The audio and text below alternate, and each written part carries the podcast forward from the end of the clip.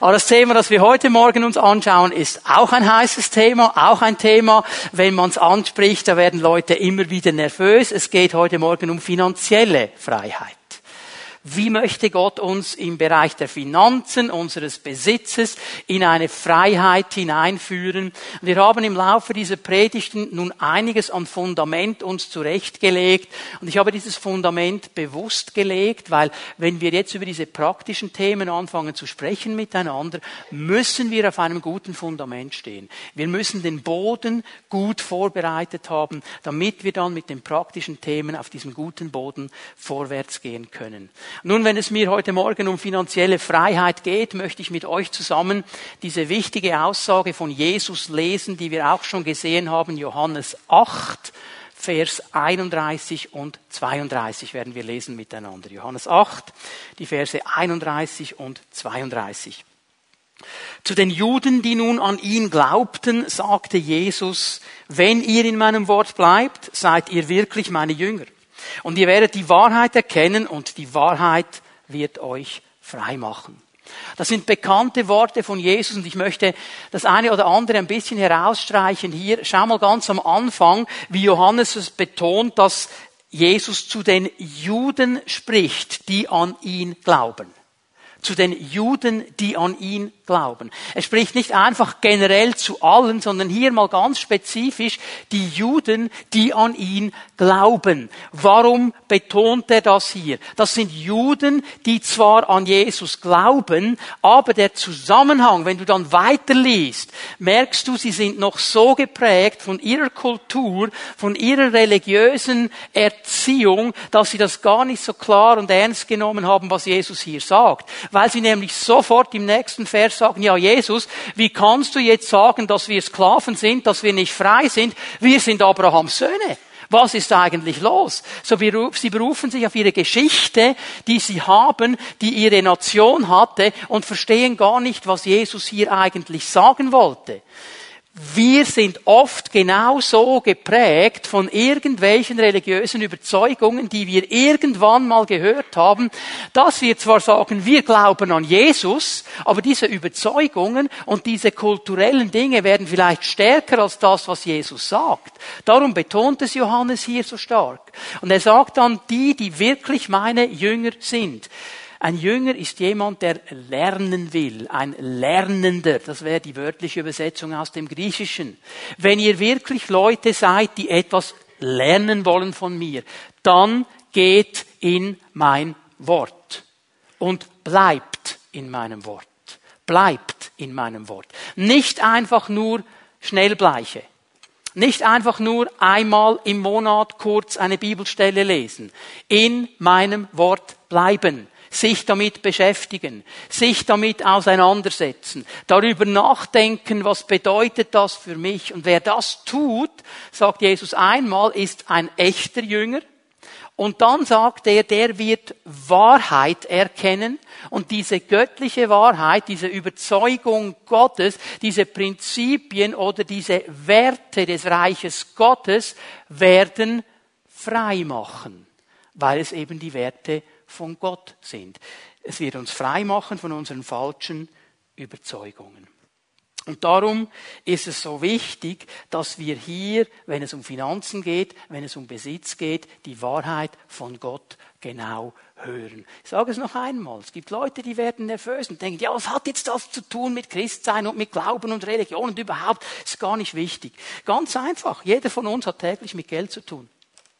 Ob du das willst oder nicht ob dir das jetzt passt oder nicht, ob du das gut findest oder nicht, ob du das religiös findest oder nicht. Wir alle haben mit Geld zu tun. Das ist ein Teil unserer Gesellschaft. Und es ist ein alltäglicher Teil unserer Gesellschaft. So, wir leben in dieser Gesellschaft und wir haben mit Geld und mit Finanzen und mit Besitz zu tun. Und es ist interessant, dass Jesus in den Evangelien mehr über Geld und Besitz spricht als über den Himmel. Das ist für ihn viel mehr ein Thema weil es ihm darum geht, dass er Hilfe geben möchte in das tägliche Leben des Menschen hinein. Der Himmel, da gehe ich mal hin. Wenn meine Zeit hier abgelaufen ist, ich weiß, ich gehe zu Jesus ins Paradies, in den Himmel. Das hat er mir gesagt, das hat er mir geschenkt, ich gehöre zu ihm. Das weiß ich. Aber das ist noch nicht jetzt. Jetzt lebe ich noch hier.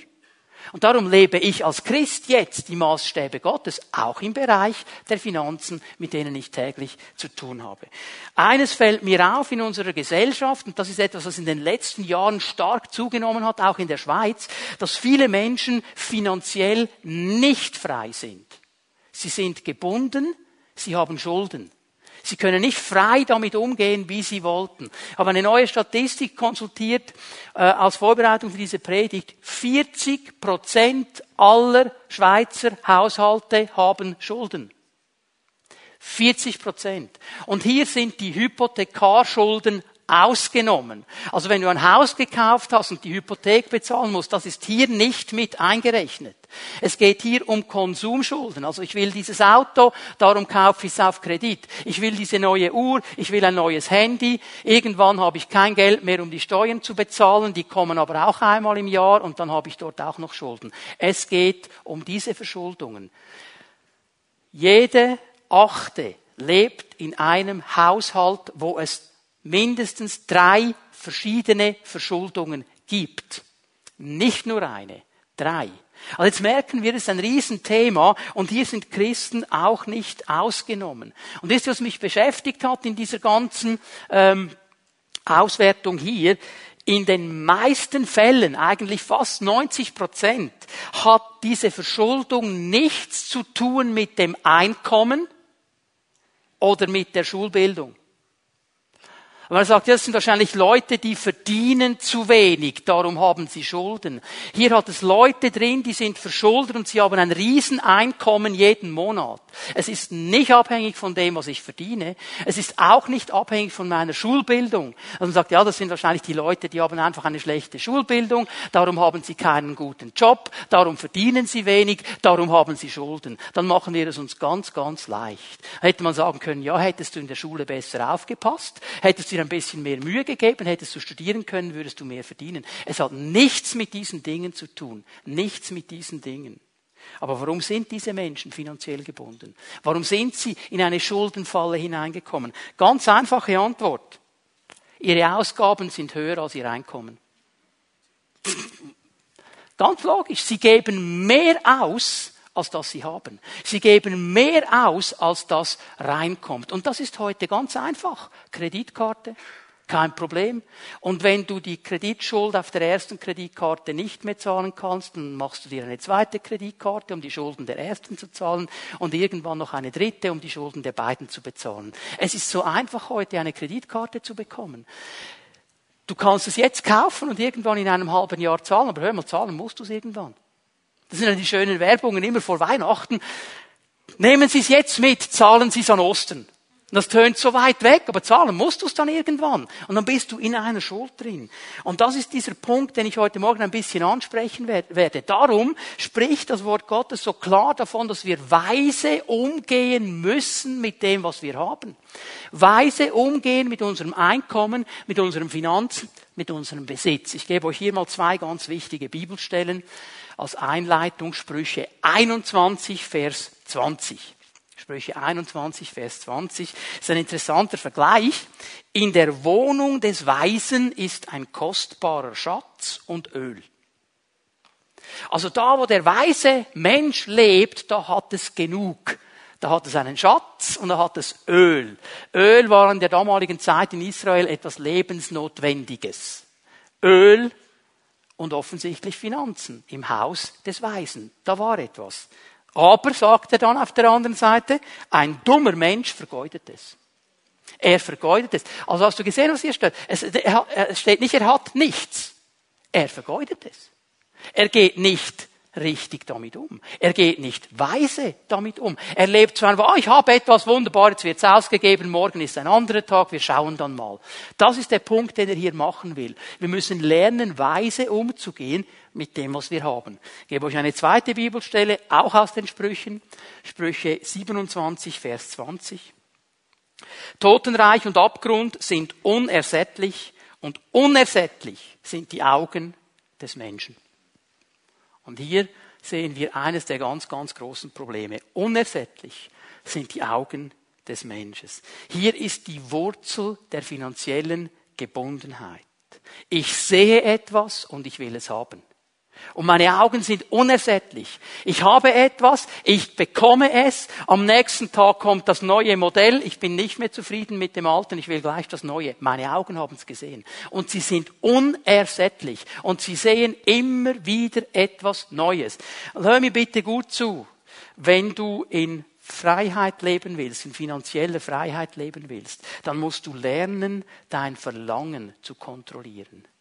Denn das Problem ist, Verschuldung ist nicht die Auswirkung meiner Not. Es ist die Auswirkung unseres Verlangens.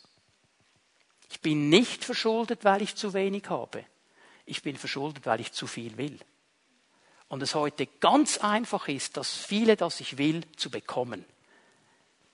Das ist das Problem. Und wir müssen lernen, mit diesen Dingen umzugehen. Aber, aber warum Warum kommen Menschen dazu, Dinge zu kaufen, die ihr Budget übersteigen?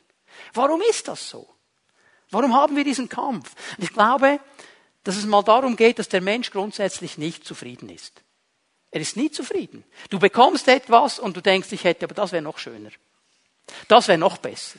Und da gibt's immer noch mehr und wir möchten immer noch mehr und wir sind grundsätzlich nicht zufrieden. Das ist so eine Auswirkung der Sünde. Wir möchten immer gerne noch mehr und noch besser. Wir sehen etwas, wir können uns nicht mal darüber freuen, weil der Nächste nebendran, der hat das, was in unseren Augen noch besser ist. Man könnte noch sagen, Herr, wieso hast du mir nur das gegeben und der hat das? Unzufriedenheit.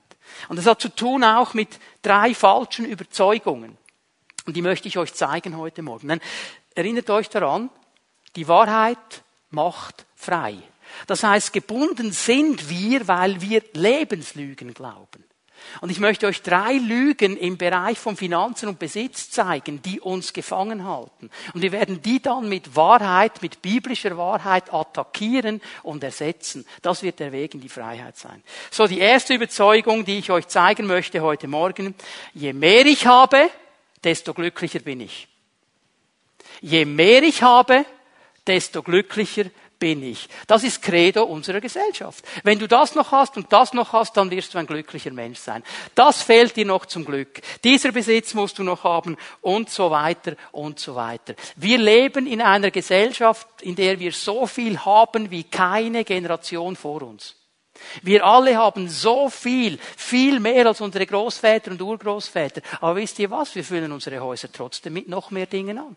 Wir kaufen trotzdem noch mehr Dinge. Wir wollen trotzdem noch mehr. Wir sind irgendwo nicht zufrieden, weil wir irgendwo innerlich dieser Lüge aufgesessen sind, das fehlt mir jetzt noch zum Glück. Das muss ich jetzt noch haben. Wenn ich das hätte, dann würde mein Leben anders aussehen. Und es ist eigentlich diese Lüge, die uns dazu bringt, immer noch mehr zu füllen, noch mehr zu füllen und noch mehr zu füllen.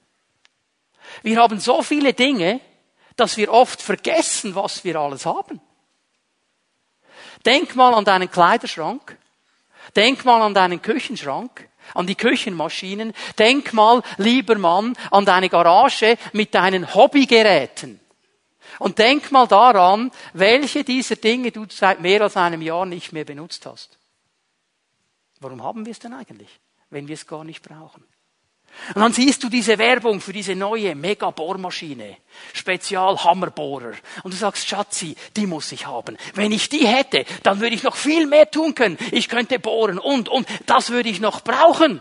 Und Schatzi schaut dich an und sagt, du hast doch schon eine Bohrmaschine, Schlagbohrer. Nein, nein, nein, ich habe keine.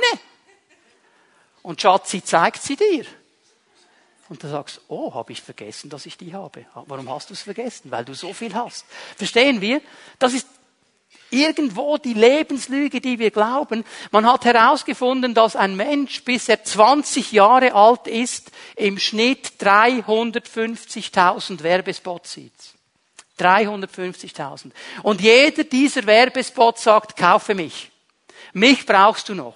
Das Produkt, das da beworben wird, das musst du noch haben, um glücklich zu werden. Wenn du diese Hose hast, wenn du diesen Urlaub machen kannst, wenn du dieses Auto fährst, wenn du diese Uhr hast, wenn du diesen Computer hast, wenn du dieses Game hast, dann bist du bei den Leuten, dann wirst du glücklich sein. Es ist eine Lüge des Teufels.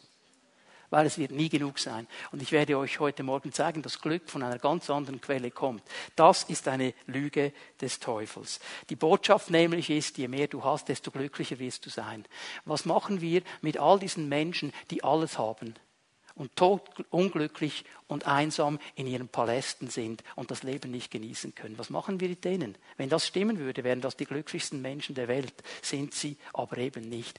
Und ihr Lieben, auch wir Christen sind nicht gefeit vor diesem Denken. Und wenn das dein Denken ist, dann attackiert diese Lebenslüge heute Morgen mit der Wahrheit Gottes.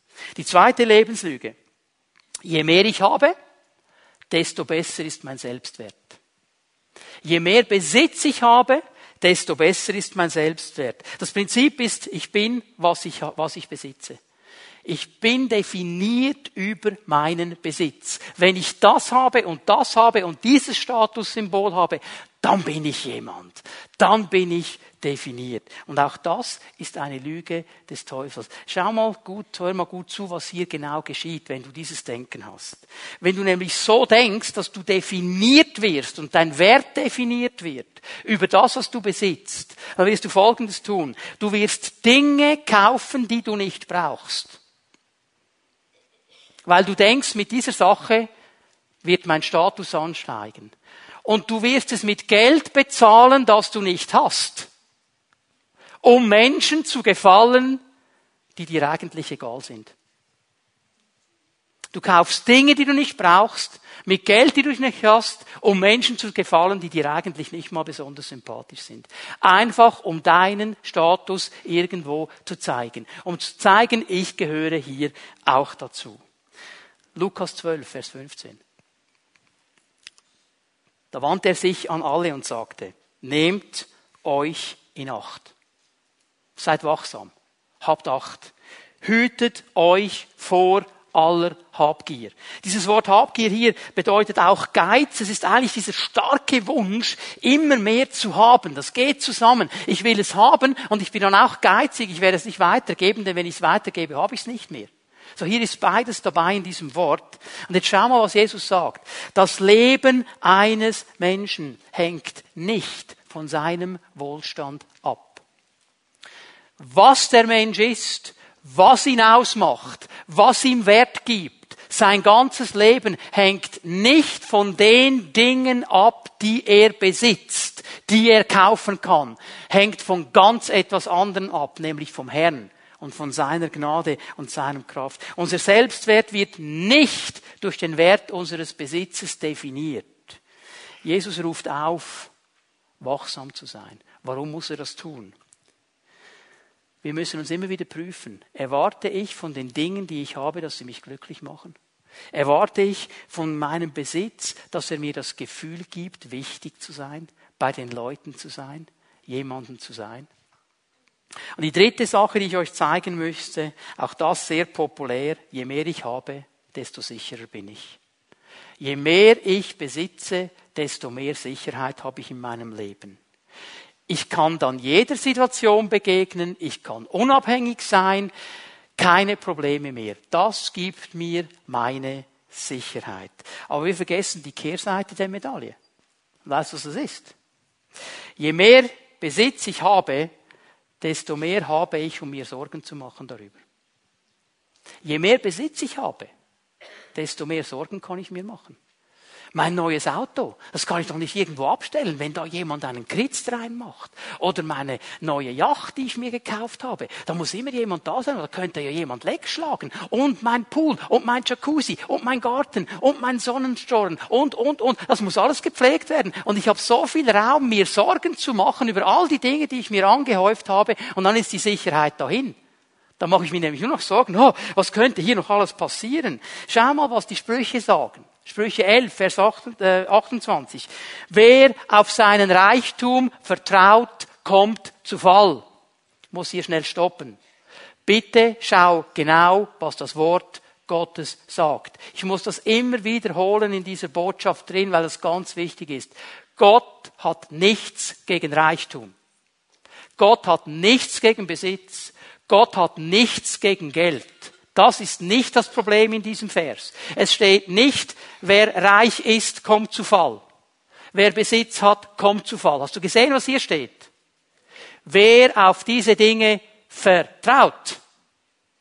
Wer ihnen eine Stellung gibt, die sie nicht haben. Wer sagt, aufgrund dieser Dinge bin ich sicher, der wird zu Fall kommen, weil unsere Sicherheit ist nur Jesus Christus und sonst niemand. Das ist das Problem. Also hier geht es nicht darum, reich zu sein oder Geld zu haben oder Besitz zu haben und dann kommst du zu Fall. Abraham hätte ein Riesenproblem gehabt. Der wäre dauernd nur gefallen. Der war nämlich steinreich. Und Hiob auch. Verstehen wir das? Wenn aber dieses Reichtum, dieses Geld, dieser Besitz mich besitzt und mein Leben steuert und meine Prioritäten steuert, dann habe ich ein Problem. Dann vertraue ich nämlich nicht mehr auf den Herrn und dann komme ich zu Fall. Aber wie Blätter sprossen die Gerechten. Die, die auf den Herrn vertrauen, die mit ihm gehen, die werden sprossen, die werden fruchtbar sein. 1. Timotheus 6, Vers 6. Ein Leben in der Ehrfurcht vor Gott, sagt Paulus, bringt tatsächlich großen Gewinn, vorausgesetzt man kann sich, was den irdischen Besitz betrifft, mit wenig zufrieden geben. Oder haben wir etwas mitgebracht, als wir in diese Welt kamen? Nicht das Geringste. Und wir werden auch nichts mitnehmen können, wenn wir sie wieder verlassen. Wenn wir also Nahrung und Kleidung haben, soll uns das genügen. Und jetzt schau mal Vers 9, das ist der wichtige Vers hier. Wer jedoch darauf aus ist, reich zu werden. Hast du gesehen, dass hier nicht steht, wer reich ist? Wer darauf aus ist, reich zu werden. Wer sein ganzes Leben in diese eine Richtung prägt. Wer sein ganzes Leben von dieser einen Sache, von dieser Suche nach mehr, mehr, mehr prägt da sagt Paulus, der verfängt sich in einem Netz von Versuchungen und erliegt allen möglichen unvernünftigen und schändlichen Begierden, die den Menschen Unheil bringen und ihn ins Verderben stürzen. Hier geht es nicht darum, dass du gesegnet bist und etwas hast. Hier geht es darum, dass das, was du hast, dich besitzt und dein Leben ein einziges Rennen nach noch mehr ist. Und hier sagt Paulus, das ist eine Gebundenheit und die wird nicht funktionieren. Wir stehen in der Gefahr, dass das, was wir besitzen, anfängt uns zu besitzen und wir nur noch für diese Dinge leben. Und schau mal darum, macht das Neue Testament immer wieder eine Sache ganz klar. Habgier und Geiz ist Götzendienst. Ist Götzendienst. Ist nicht einfach irgendwie so ein Kavaliersdelikt. Ja, er hat halt ein bisschen Problem mit dem Geld. Die Bibel ist ganz klar. Götzendienst. Das heißt, wenn ich in einer Haltung lebe, wo ich immer mehr haben möchte, aber nicht bereit bin zu geben, weil wenn ich es geben würde, hätte ich es nicht mehr, dann schleppe ich einen Götzen mit mir um. Einen Dämonen. Einen Geist. Darum personifiziert es Jesus. Er sagt, es ist der Geist des Mammon. Einer der wenigen Bereiche, wo er personifiziert eine Bindung. Weil es um einen Geist geht. Und ich möchte dir sagen, in aller Liebe, aber in aller Klarheit, wenn du habgierig und geizig bist, du hast einen Dämonen mitgenommen in den Gottesdienst heute Morgen. Du dienst einem Götzen. Das ist Götzendienst. Und heute Morgen möchte der Herr diese Götzen fällen. Amen. Er möchte sie niederreißen weil er will, dass wir frei sind. Je mehr ich besitze, desto mehr Zeit muss ich aufbringen, meinen Besitz zu pflegen. Jemand muss ja dazu schauen, dass das Zeugs dann auch gepflegt wird. Und schau mal, Jesus sagt etwas Interessantes, das Gleichnis des Sämanns. Viele von uns kennen es, Markus 4. Ich werde nur Vers 18 und 19 lesen. Er zeigt uns ja dann äh, vier verschiedene Kategorien, wie sie mit dem Wort Gottes umgehen. Und hier sagt er dann im Vers 18, bei anderen ist es wie mit der Saat, die ins Dornengestrüpp fällt. Sie hören das Wort. Hast du das gelesen? Sie haben das Wort gehört. Das sind nicht Menschen, die das Wort nicht gehört haben. Sie haben das Wort gehört und offensichtlich auch angenommen. Die fanden das auch gut. Die haben sich nicht gedreht und gesagt, hey, völlig daneben will ich nicht hören. Doch dann, nachdem sie gehört haben, gewinnen die Sorgen dieser Welt, die Verlockungen des Reichtums und andere Begierden Raum und ersticken das Wort und es bleibt ohne Frucht. Es bleibt ohne Frucht. Darf ich das mal so sagen? Wenn wir definieren wollen, ist es ein Christ, ist es nicht ein Christ. Jesus sagt mit keiner Stelle, dass diese Person kein Christ ist. Er hat das Wort gehört. Er hat reagiert. Er hat Jesus in seinem Leben vielleicht sogar aufgenommen. Aber Er hat all den anderen Dingen Raum gegeben, sodass diese Dornen, dieses Bild von Jesus, das Wort ersticken. Und diese Person wird keine Frucht bringen. Sie ist Christ, aber ihr Leben ist fruchtlos. Und das ist absolut frustrierend. Das ist absolut frustrierend. Darum sind diese Leute auch nicht zufrieden. Der Schlüssel liegt vielleicht darin, dein Leben neu auszurichten auf die Prioritäten Gottes. Und jetzt möchte ich euch die drei biblischen Wahrheiten zeigen. Ich habe euch diese drei Überzeugungen gezeigt, möchte euch die biblischen Wahrheiten zeigen. Ja, wenn mein Besitz mich nicht glücklich macht, wo kommt denn Glück her? Einfache Antwort. Glück hängt zusammen mit meiner Großzügigkeit. Apostelgeschichte 20, Vers 35. Das werden wir lesen miteinander. Apostelgeschichte 20, Vers 35. Schau mal, Paulus sagt das interessant. Mit meiner ganzen Lebensführung habe ich euch gezeigt, dass wir Arbeit und Mühe nicht scheuen dürfen. Paulus war es sich gewohnt zu arbeiten. Er wusste, dass man Arbeit anpacken soll. Er scheute sich nicht. Auch mühsame Arbeit hat er nicht gescheut. Er hat gearbeitet. Warum? Denn dann, wenn wir das tun, können wir den Bedürftigen helfen, wie es unsere Aufgabe ist. Ja, Moment jetzt. Was ist der Zusammenhang? Ein einfacher. Wenn er arbeitet, bekommt er Lohn, also hat er, um anderen zu geben. Für Paulus ist das ein Lebensprinzip. Du kannst es in Epheser 4 auch nachlesen. Arbeitet mit euren Händen, damit ihr habt, um zu geben. Das ist seine Grundlage. Das ist sein Punkt hier. Und dann zitiert er ein Wort Jesu. Denkt immer an die Worte, die Jesus, der Herr selbst gesagt hat. Auf dem Geben liegt ein größerer Segen als auf dem Nehmen. Dieses Wort größerer Segen, Makarios, ist ein Ausruf und bedeutet Glück, glücklich. Es ist dieses Wort, das Jesus immer wieder braucht in der Bergpredigt, Matthäus 5. Glücklich sind die geistlich Armen. Glücklich sind und so weiter. Glück kommt, sagt Jesus hier in diesem Wort, wenn wir lernen, großzügig zu sein. Es macht glücklich zu geben. Es macht viel glücklicher zu geben als zu nehmen. Glück hat zu tun mit meiner Großzügigkeit. Bin ich bereit zu geben? Bin ich bereit, anderen Anteil zu geben an dem, was ich an Segen empfangen habe? Glück finde ich nicht in meinem Besitz. Ich finde es nicht in meinem Bankkonto. Ich finde Glück in meiner Großzügigkeit. Wenn ich lerne, großzügig zu sein, so wie Gott großzügig ist. Gott hat angefangen mit der ganzen Geschichte. Gott verlangt nie etwas von uns, das er selber nicht tut. Lies mal die ersten Kapitel der Bibel, diese Großzügigkeit von Gott wie er diesen wunderbaren Garten erschaffen hat, mit einer absoluten Großzügigkeit an Blumen, an, an, an Früchten, an Bäumen, an Tieren, eine Riesengroßzügigkeit. Und da hinein stellt er den Menschen und sagt, du kannst das alles haben, das ist alles für dich, ich bin absolut großzügig. Gott hat angefangen zu geben. Und dann hat er das Beste gegeben, das er überhaupt hatte als er gemerkt hatte, wie wir durch die Sünde getrennt sind von ihm. Er hat seinen Sohn gegeben, das Beste, das es überhaupt gibt, damit du und ich wieder Gemeinschaft mit ihm haben können. Gott ist immer der Erste, der gibt. Und er weiß, Großzügigkeit, geben, hat zu tun mit diesem Glück. Und noch einmal, ich möchte es noch einmal erwähnen, es macht mein Herz traurig, wenn ich daran denke, an all diese reichen Leute, die alles haben. Wir schauen sie an. Und manchmal sind wir Christen hier wirklich ein bisschen blind, nicht nur auf einem Auge. Wir nehmen irgendwie eine Zeitung, ein Magazin, würdest du natürlich nie kaufen, aber du warst ja beim Arzt und da lag es. Und da sind diese Home Stories bei den Reichen und den Schönen und du schaust dir das an und sagst, oh, haben die ein schönes Leben. Ah, oh, die haben alles. Und alles wird in Technicolor und in allen Farben wunderbar gezeigt, oder? Und du denkst, oh, ist das ein glücklicher Mensch? Ist er nicht. Innerlich ist er unglücklich, weil er Jesus nicht kennt. Innerlich hat er gar nichts, weil er Jesus nicht kennt. Und wir beneiden noch diese Leute und sind ganz schockiert, wenn einer von ihnen wieder Selbstmord begeht, weil er keinen Ausweg mehr hat. Es hat alles, kann alles machen, begeht Selbstmord. Warum? Glück hat nichts zu tun mit dem, was ich habe.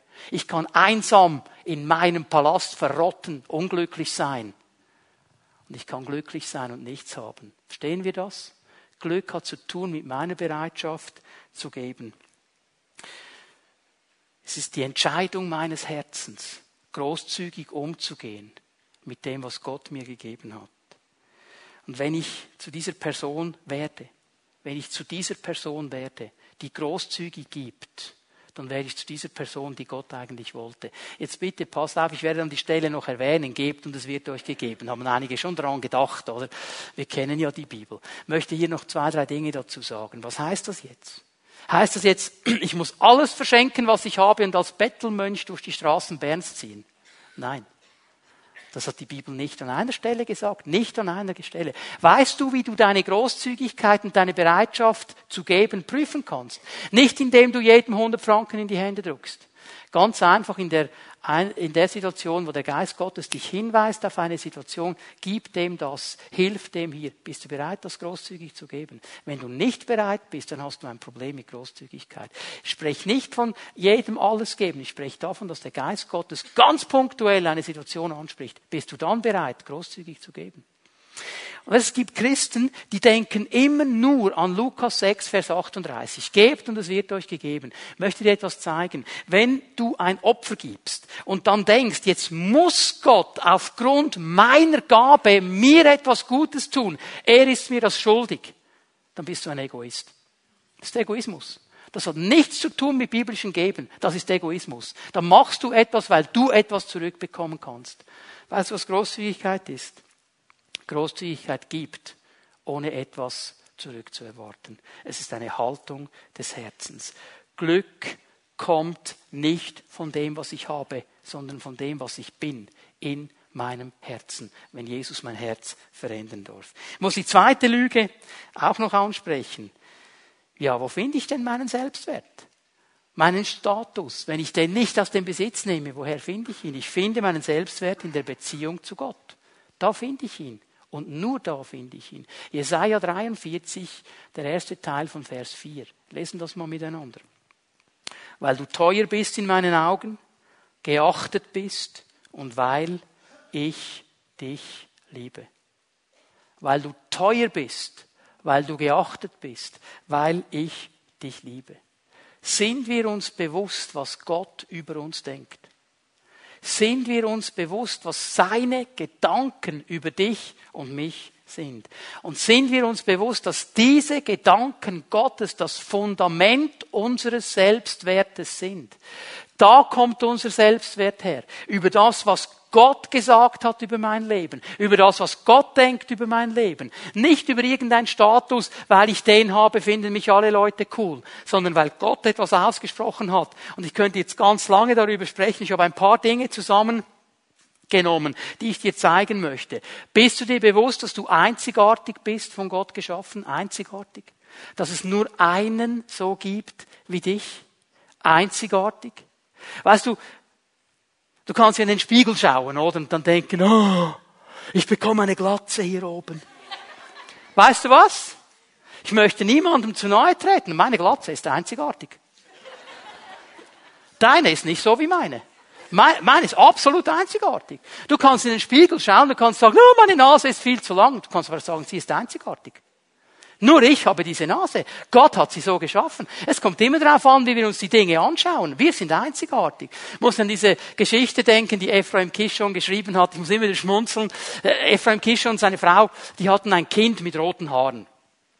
Und sie wussten, okay, das könnte schwierig werden in der Schule, im Kindergarten und so. Und sie haben versucht, dieses Kind vorzubereiten auf diese eklige Situation, dass es ausgelacht wird wegen der roten Haare. Und sie haben Mühe gegeben, haben jedes Szenario heraufbeschworen. Sie wollten einfach, dass dieses Kind auf keinen Fall ein Trauma bekam. Und dieses Kind hat einfach nicht reagiert. Hat das eigentlich cool gefunden, rote Haare, kein Problem, kein Problem. Und die Eltern haben sich Mühe gegeben, dann kam es in die Schule und sie haben versucht, alles schon im Voraus ihm klar zu machen. Und endlich, eines Tages, kommt dieser Junge Tränen überströmt nach Hause. Und er weint und weint. Und die Mutter sagt, Jossele, was ist denn passiert? Ja, wegen meiner Haare, wegen meiner Haare. Und die Mutter sagt zum Vater, endlich hat er es gecheckt. Endlich hat er es verstanden. Ja, was ist denn mit deinen Haaren? Und dann sagt Jossele, weißt du, es ist ein neues Kind in die Schule gekommen, das hat auch rote Haare und jetzt bin ich nicht mehr einzigartig. Das ist immer eine Frage, wie wir die Dinge anschauen, okay? Stehen wir das? Du kannst in den Spiegel schauen und motzen, du kannst sagen, einzigartig. Von Gott gemacht. Geschaffen von ihm. Geliebt von ihm. Gerecht gemacht von ihm. Gesegnet von ihm. Er hat alles hingegeben, das Beste, das Schönste, das Größte, um dich zu gewinnen, um mit dir Gemeinschaft zu haben, um dich in seiner Familie zu haben. Ist uns das bewusst? Das ist die Wurzel und das Fundament unseres Selbstwertes. Nicht irgendwelche Symbole, nicht irgendwelche Dinge, die ich kaufen kann. Das ist die Grundlage. Hier baue ich meinen Selbstwert auf. Weißt du, Menschen, die einen schlechten Selbstwert haben, sind immer in der Tendenz, sich durch Äußerlichkeiten irgendwie aufzupeppen, irgendwie diese Hose zu kaufen, wo die Werbung dann sagt, wenn du diese Hose anhast, dann pfeifen dir alle nach und alle finden dich cool. Und dein Po sieht aus wie das Po eines Models und so weiter. Oder wenn du dieses Auto fahren würdest, oder wenn du an diesen Ort in die Ferien gehst, dann bist du bei den Leuten. Und wir versuchen diese Dinge dann irgendwo zu machen und zu organisieren. Aber hör mal, das ist nicht die Quelle meines Wertes. Mein Wert kommt nicht von diesen Dingen. Mein Wert kommt von meinem Herrn, der mich erlöst hat. Ich gebe euch hier eine Bibelstelle, Matthäus 6, Vers 26. Seht euch die Vögel an. Sie säen nicht, sie ernten nicht, sie sammeln keine Vorräte und euer Vater im Himmel ernährt sie doch. Seid ihr nicht viel mehr wert als sie? Ihr seid so unendlich viel wertvoller als jeder Vogel. Und wenn es noch der seltenste auf der Welt ist und der Herr sagt, ich sorge für die Vögel und ich werde für dich sorgen, weil du so wertvoll bist in meinen Augen. Mein Selbstwert kommt nicht aus meinem Besitz. Er kommt aus meiner Beziehung zu Gott. Aber hör mal, wenn dein Besitz die Stelle von Gott in deinem Leben eingenommen hat, dann hast du keine Beziehung zum lebendigen Gott und dann wird dein Selbstwert nie aufgebaut werden. Reiß es nieder heute Morgen und komm wieder ganz neu zu diesem Herrn, der über dir sagt, du bist teuer, du bist geachtet, du bist geliebt, du bist mein Kind und ich werde für dich sorgen. So kannst du frei werden. Und der dritte Punkt, den ich anpacken muss heute Morgen, was gibt mir denn diese Sicherheit? Ja, woher kommt denn diese Sicherheit in meinem Leben? Meine Sicherheit kommt durch mein Vertrauen zu Gott. Das ist meine Sicherheit. Mein Vertrauen zu Gott gibt meinem Leben Sicherheit. Und Gott ruft uns immer wieder zu, durch die ganze Bibel hindurch, ihm zu vertrauen. Und wenn ich das Wort Gottes überschaue, sehe ich eigentlich zwei ganz große Einflüsse, die immer wieder um unser Vertrauen buhlen. Die greifen immer wieder das Vertrauen an Gott an. Sie stehen auf und sie wollen das, was wir Gott eigentlich geben, an Vertrauen für sich selber. Das ist einmal das Ich, über das haben wir schon gesprochen, was ich haben muss, was ich will, mir zu vertrauen, meinen Fähigkeiten, meiner Kraft, meinen Talenten. Man kann ja niemandem anderen vertrauen, darum vertraue ich nur mir. Und das Zweite, und hier ist das Wort Gottes ganz klar, Geld, Besitz, Reichtum weil es eben nicht ein Kavaliersdelikt ist, weil es eben zu tun hat mit einem Götzen, mit einer dämonischen Kraft, buhlt es immer wieder um die Stellung, die Gott hat in unserem Leben. Ich gebe euch hier mal eine Stelle aus Hebräer 13, Vers 5. Lasst nicht die Geldgier euer Leben bestimmen. Gebt euch zufrieden mit dem, was ihr habt, denn Gott selbst hat versprochen, ich werde dich nie vergessen und dich niemals im Stich lassen. Wem vertraue ich? Meinem Besitz, wo ich immer mehr haben muss, um zufrieden zu sein? Oder diesem Herrn, der gesagt hat, ich werde dich nicht verlassen, ich werde dich nicht vergessen, ich lasse dich nicht im Stich, ich werde dir all das geben, was du wirklich zum Leben brauchst. Wo werde ich mein Vertrauen hinlegen. Noch einmal, ich sage es noch einmal, Geld ist nicht das Problem. Besitz zu haben ist nicht das Problem. Hast du gesehen, dass es hier wieder nicht einfach nur um Geld geht, sondern um die Geld Gier. Das gierige Nachhaschen, mehr davon zu haben, das ist das Problem. Die Spezialisten, die jetzt an 1 Timotheus 6, Vers 10 gedacht haben, bitte liest deine Bibel richtig. Da steht nicht, Geld ist die Wurzel alles Übels. Es steht, die Liebe zum Geld ist die Wurzel alles Übels. Geld an und für sich, Besitz an und für sich, Reichtum an und für sich ist für Gott kein Problem. Die Frage ist, wie wir damit umgehen, was es für einen Raum in unserem Leben bekommt, ob wir weise damit handeln oder nicht. Die Bibel ruft uns auf, ganz klar, Gott zu lieben und den Nächsten zu lieben. Sie ruft uns aber nie auf, Geld zu lieben oder Besitz zu lieben. Wir sollen Gott lieben wir sollen den Nächsten lieben und wir sollen unseren Besitz, unsere Finanzen, unser Geld dazu brauchen, um den Nächsten zu dienen und diese Liebe praktisch werden zu lassen. Das ist der Punkt.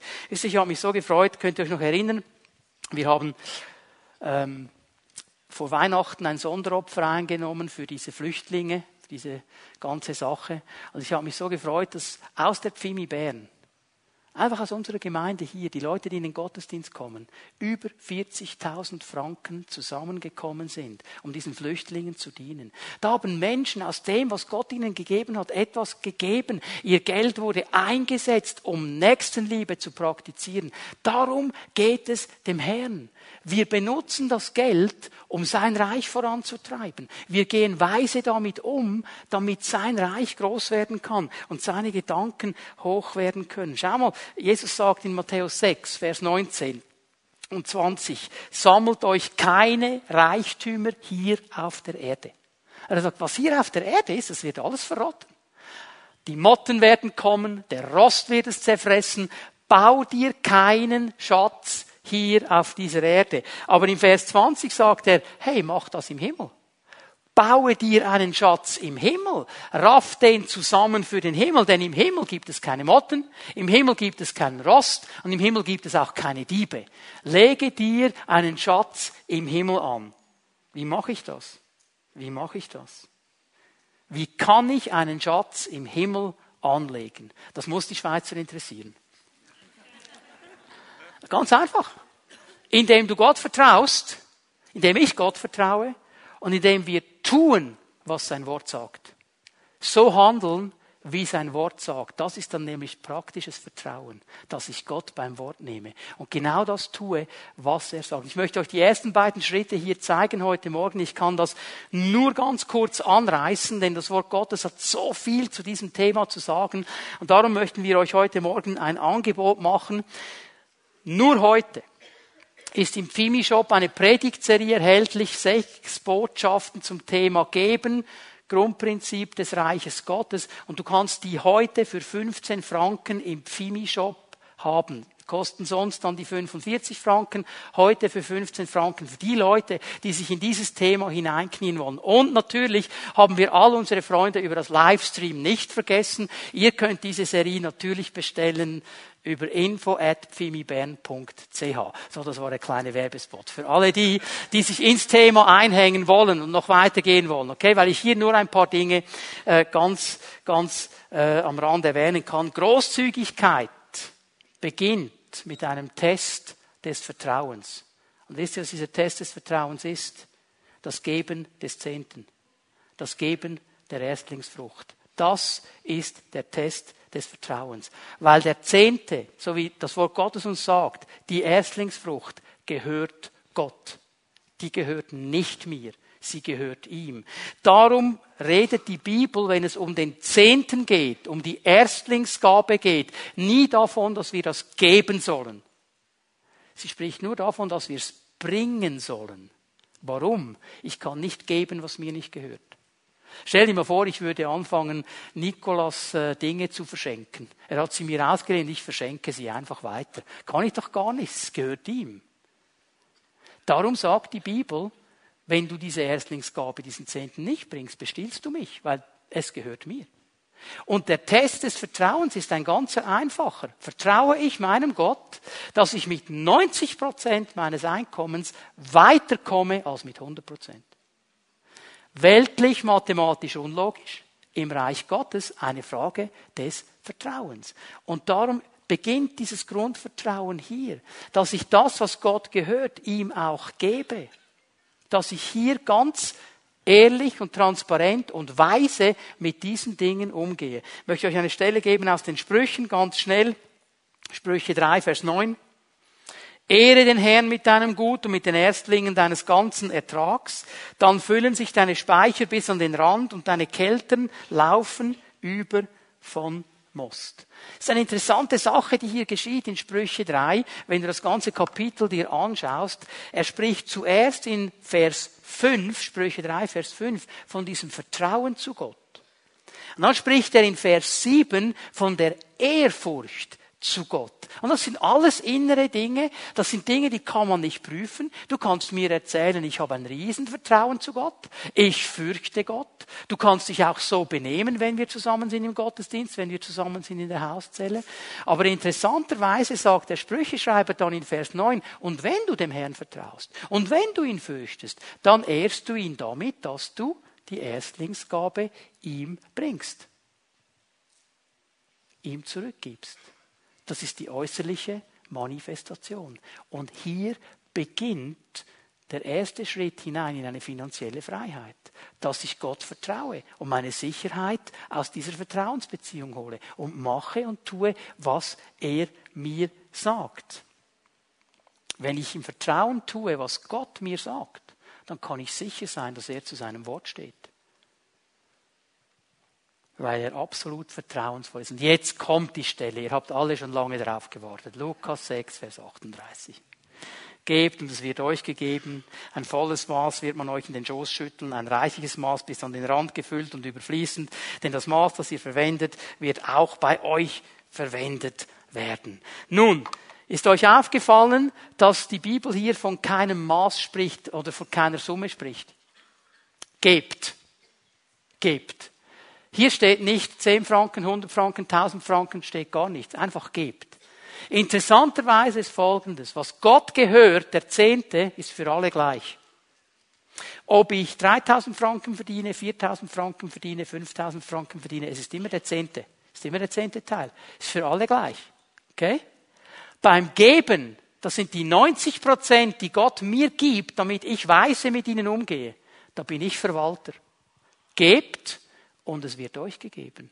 Und ich lerne zu verstehen, okay, was will ich hier geben? Kann ich hier etwas geben? Soll ich hier etwas geben?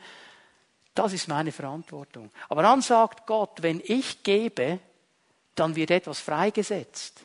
Dann wird Gott nämlich dazu schauen, dass ich versorgt bin dass ich habe, was ich brauche, um zu leben. Das ist die Ökonomie des Reiches Gottes. Da beginnt finanzielle Freiheit. Ich kann hineinkommen in diese finanzielle Freiheit, indem ich lerne, Gott beim Wort zu nehmen, indem ich anfange, mein Leben auszurichten. Ich glaube, es sind zwei wichtige Dinge, die wir heute Morgen tun können. Entlarve die Lebenslüge in deinem Leben. Entlarve sie. Reiße sie nieder und ersetze sie durch die Wahrheit Gottes. Wenn du denkst, wenn ich mehr habe, bin ich glücklich, ist eine Lüge. Entlarve sie, reiße sie nieder, ersetze sie durch die Wahrheit Gottes.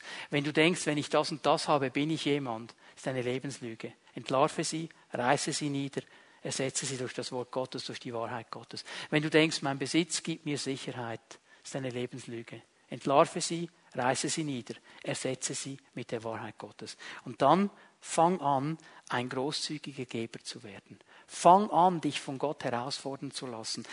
Fang an, weil du weißt, meine Beziehung zu Gott gibt mir diesen gesunden Selbstwert. Ich hole meinen Wert von ihm, weil er mich als wertvoll erachtet. Und ich kann großzügig sein, weil er mich immer wieder segnet und weil er großzügig ist. Und so wirst du lernen, in diese Freiheit hineinzukommen. Gott fordert uns heraus heute Morgen. Er möchte, dass wir frei sind in allen Bereichen unseres Lebens. Auch in diesen ganz alltäglichen Bereichen wie der Umgang mit unseren Finanzen.